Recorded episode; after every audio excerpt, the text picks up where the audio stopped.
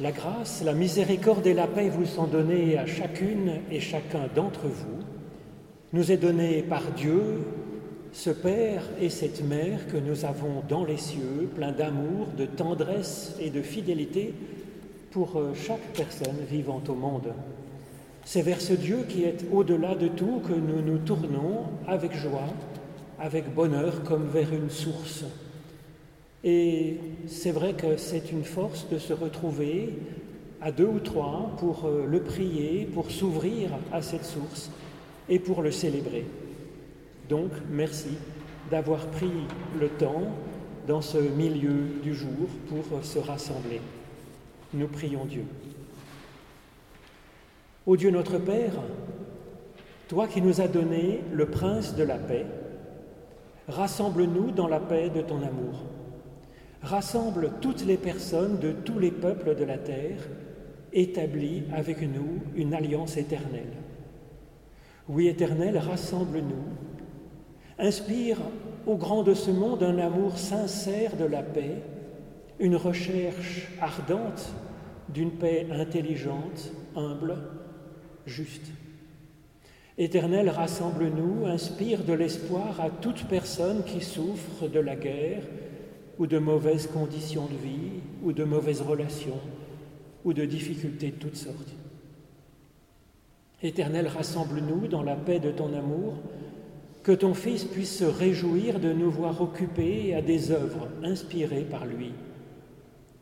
Fais de nous des artisans de paix, de miséricorde, de bonté, avec des paroles et des gestes dignes du corps du Christ dont nous sommes un membre précieux. Éternel, ouvre nos lèvres, ouvre notre bouche et elle publiera ta louange. Ouvre nos yeux, nos oreilles et notre intelligence. Ouvre nos cœurs et nos mains.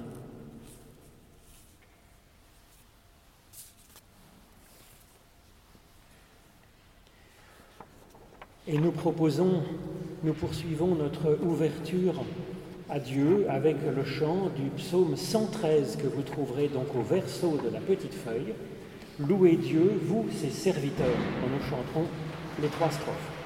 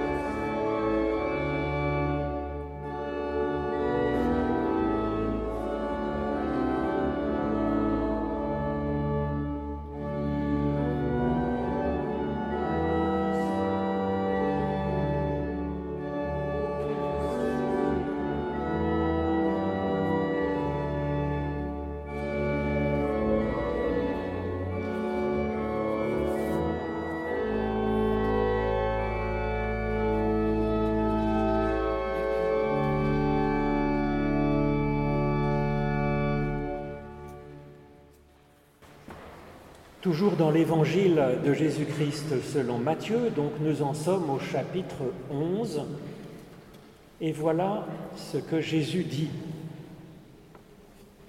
Je te célèbre, Père, Seigneur du ciel et de la terre, parce que tu as caché ces choses aux sages et aux intelligents, et que tu les as révélées aux tout petits. Oui, Père, parce que tel a été ton bon plaisir. Tout m'a été donné par mon Père. Et personne ne connaît le Fils sinon le Père. Personne non plus ne connaît le Père sinon le Fils et celui à qui le Fils décide de le révéler.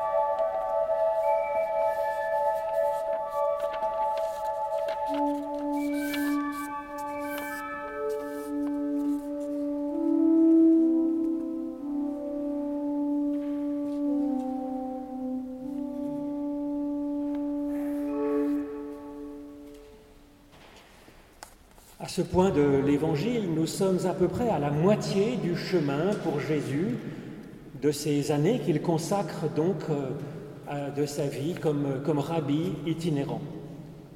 Et manifestement, dans ce texte, Jésus est étonné, ça ne marche pas tellement.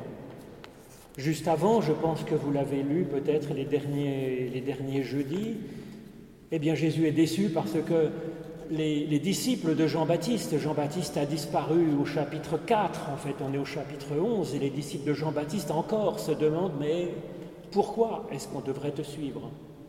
D'autres, de différentes villes, de Chorazim, de Bethsaida, de Capernaum, ne sont pas tellement convaincus ni par ses paroles ni par ses miracles. Et donc, euh, lui, Jésus, l'évangile l'enthousiasme, il le communique de toutes ses forces par l'annonce et puis aussi en essayant d'ouvrir l'intelligence de ses contemporains, des personnes de toutes sortes, les très religieux et puis les foules qui sont là.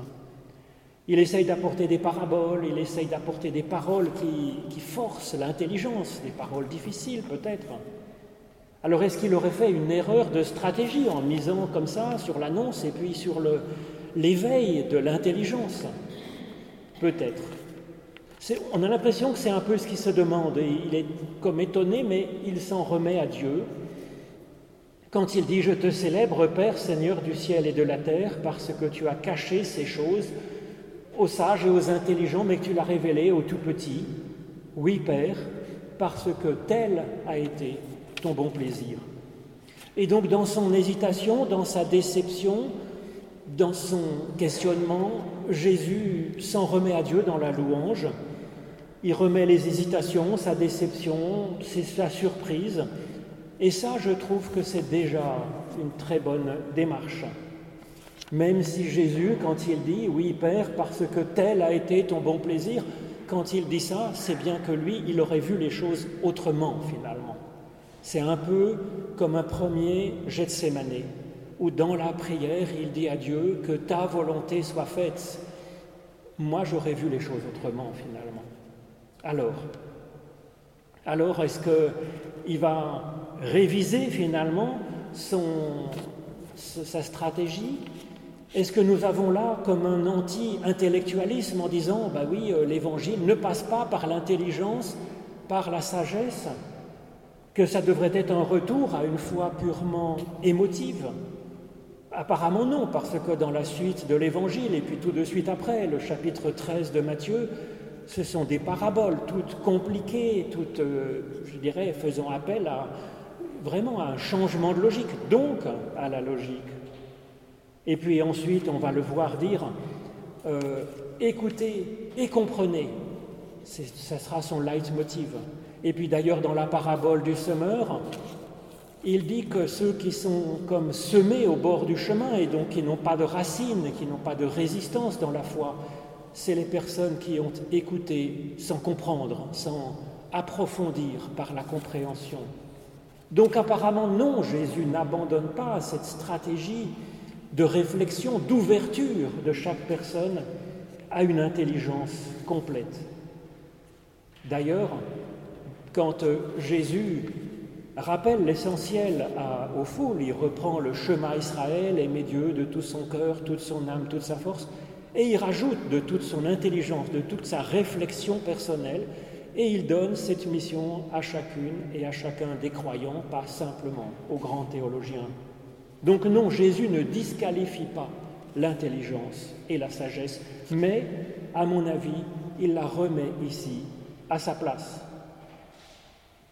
Il, euh, il l'assène plusieurs fois dans l'Évangile. Écoutez et comprenez. Le premier, c'est l'écoute. Et ensuite, c'est la réflexion, la sagesse, l'intelligence pour essayer de mettre ça en ordre et puis aussi d'être capable peut-être de partager ce qu'on a écouté de Dieu dans son cœur. Écoutez et comprenez. Alors on a peut-être là dans, le, dans, dans ce passage un peu ce qu'il faut écouter et comment écouter. Il révèle au tout petit bébé, nous dit-il. Et puis un peu plus loin, il dit Personne ne connaît le Père sinon le Fils. Sinon le Fils, sinon l'enfant qui est né du Père.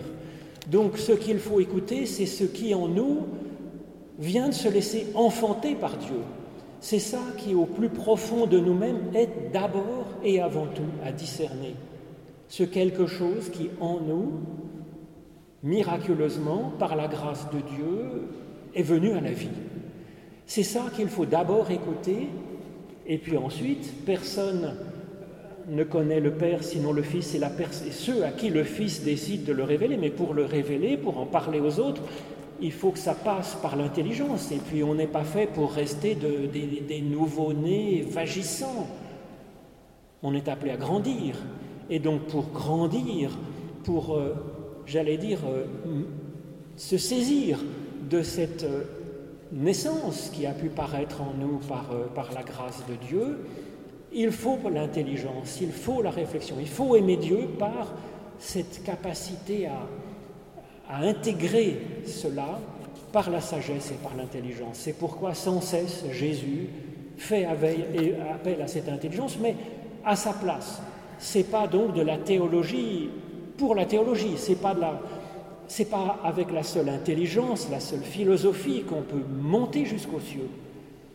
C'est dans un autre ordre. C'est d'abord l'écoute, l'écoute de ce qui en nous émerge à naître, et puis ensuite, oui, l'intelligence, la réflexion. Se laisser toucher comme un bébé finalement, se laisser ensuite grandir par l'intelligence. Alors oui, notre intelligence, elle va pouvoir aussi faire le tri parmi nos émotions, parmi nos pulsions, parmi nos désirs, parmi nos impressions, parmi nos fantasmes, entre les flux d'hormones peut-être aussi, ce qui peut venir de Dieu et ce qui vient d'ailleurs. Et donc oui, l'intelligence est utile pour digérer tout cela, pour le mettre en ordre, pour le mettre sur le dessus, pour euh, délibérément avancer dans cette dimension-là. Oui, alors ça donne une connaissance finalement aussi de soi-même. Tout m'a été donné par mon Père et personne ne connaît le Fils sinon le Père. Donc dans cette connaissance que Dieu a de moi, dans cette ouverture à ce qui vient de Dieu, je peux me connaître moi-même aussi. Me connaissant moi-même, découvrir ce qui vient de telle et telle source au plus profond de moi et se saisir de cette euh, dimension supranaturelle, s'en saisir comme venant de la transcendance, d'un Père qui est au-dessus de tout, s'en saisir, le mettre sur le dessus peut-être, comme le petit enfant d'Ésaïe qui gouverne toute la création, toute notre création en nous, et puis que ce soit cela qui dirige. Donc je pense que c'est cela le programme et c'est pourquoi, en même temps, Jésus a un moment d'étonnement, mais ensuite il ne va pas abandonner cette stratégie d'annonce et d'éveil de l'intelligence, mais simplement la mettre à sa juste place. Amen.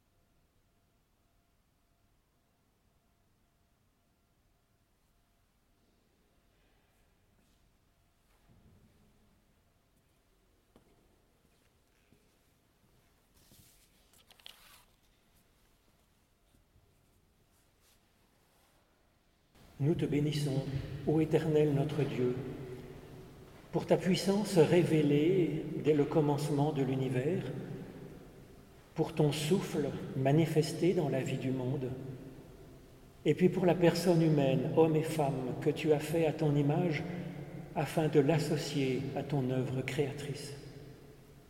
Nous bénissons ton nom, ô Éternel, pour tant de miracles pour ta lumière dans les ténèbres et dans nos ténèbres, pour la vocation d'Abraham et du peuple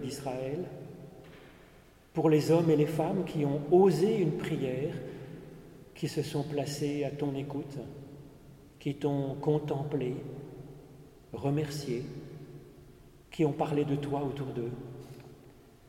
Pour ceux qui se sont laissés inspirer par toi pour agir, pour tous ceux qui ont attendu le Christ, qui l'ont accueilli, soutenu et accompagné en ce monde.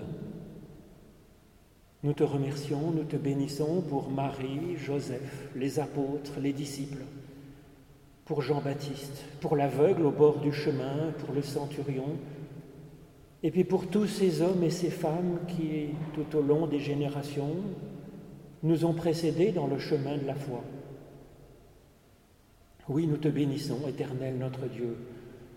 Grâce à eux, nous pouvons aujourd'hui te bénir pour ce Sauveur, Jésus, ton Fils, pour sa naissance, sa croissance, sa vie, pour ses paroles et ses gestes stupéfiants, pour son courage, sa foi, son engagement dans sa vocation pour être fidèle à toi, son Père et notre Père. Nous te bénissons pour les hommes et les femmes qui ont reçu de lui une espérance, une foi, un amour nouveau, une vie transformée debout, en marche. Nous te bénissons pour notre vocation particulière que tu nous adresses directement, au creux de notre cœur, de nos tripes, de notre intelligence, afin d'aimer et servir ceux que tu nous confies et ce monde si fragile. Nous te bénissons, toi, notre Père qui es aux cieux notre Père qui es aux cieux, que ton nom soit sanctifié, que ton règne vienne, que ta volonté soit faite sur la terre comme au ciel. Donne-nous aujourd'hui notre pain de ce jour. Pardonne-nous nos offenses, comme nous pardonnons aussi à ceux qui nous ont offensés. Et ne nous laisse pas entrer en tentation, mais délivre-nous du mal car c'est à toi qu'appartiennent le règne, la puissance et la gloire pour les siècles des siècles. Amen. Alors je vous propose de chanter maintenant le cantique 248, Ouvrez les portes du Saint-Lieu.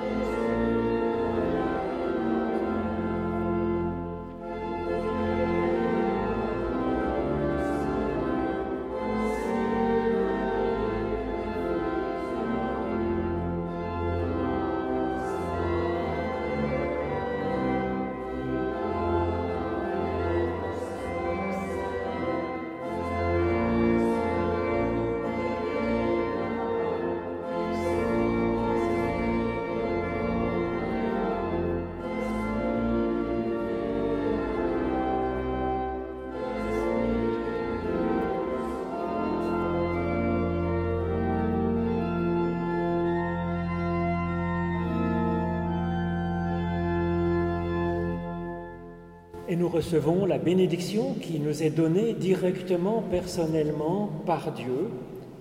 L'Éternel nous bénit et nous accompagne jour après jour sur la route qui est la nôtre. L'Éternel nous donne sa lumière et nous accorde sa grâce. L'Éternel lève son visage vers nous et nous donne sa paix. Béni soit l'Éternel notre Dieu. Amen.